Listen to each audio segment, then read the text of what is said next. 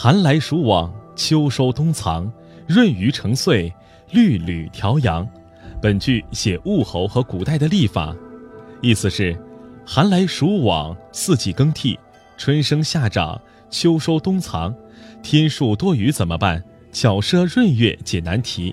六律六缕本月律，古人用来调阴阳。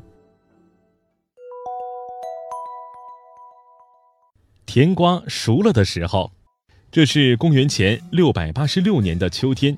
正是瓜果飘香的季节，味道好极了。一天，齐襄公正在宫里品尝美味的甜瓜，吃着吃着，他忽然想起一事，便吩咐侍卫传连称、管至父进宫。不一会儿，两位将军进来了，寡人准备派你们二位驻守葵丘。襄公说话时，手里仍拿着甜瓜。什么时候换防？林趁问。谁都知道，葵丘那儿黄沙一片，非常艰苦，哪里比得上国都临淄舒服呢？这样吧，到了明年瓜熟的时候，我就派人去接替你们。襄公依然埋头吃瓜，看都不看他们一眼。二人虽然大不情愿，但也只得遵命。葵丘虽说沙化比较严重，但很适宜种瓜，长出的瓜口味不错。第二年春天。连称、管之父就让士兵们种了一片甜瓜，浇水、除草、长势喜人。夏末秋初，甜瓜熟了。君王换防的命令怎么还没下达？管之父说：“一年都到期了呢。”又过了几天，还是没有消息。两人就回宫提醒国君，顺便带了些上好的甜瓜。谁知襄公却说：“什么时候下的命令？”什么时候再回来？国君说话怎么不算数呢？出宫后，连称和管之父都非常气愤，便密谋叛乱，给他点颜色看看。正巧当时还有两个人对国君心怀不满，一位是襄公的堂兄公孙无知。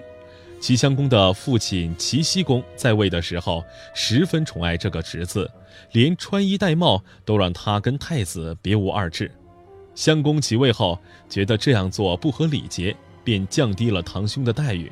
公孙无知对此一直耿耿于怀。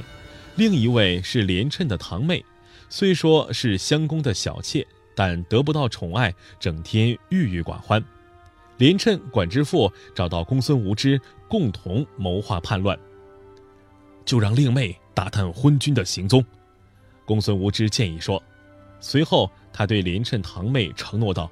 事情成功了，我就让你当夫人。这年十二月的一天，襄公到郊外游玩打猎，忽然一头大野猪像人一样站立起来嚎叫，襄公受了惊吓，竟从车上跌落下来，跌伤了脚，还丢掉了一只鞋子。回宫后，襄公责令一个名叫费的侍从去找鞋，结果没有找着，襄公就用鞭子抽他，打得皮开肉绽。费跑到宫外，在门口遇上了连称一伙叛军，他们不由分说将费捆绑起来。费说：“我哪里是抵抗你们呀，巴不得你们给我报仇呢。”说着就脱了上衣，把伤口露出来。叛军听信了他的话，费谎称先进宫去探明情况，趁机把襄公隐藏起来。出来后，费带领卫士跟叛军展开搏斗，结果都战死了。叛军入宫后，搜寻了半天，看见内室门扇下边露出一只脚，果然是襄公。于是襄公死在乱刀之下，公孙无知被拥立为新国君。孔子说：“言而无信，不知其可；不讲信用，小则害己，大则误国。”成语“及瓜而待”，瓜代有期，即源于这个故事。意思是任职期满，由他人继任。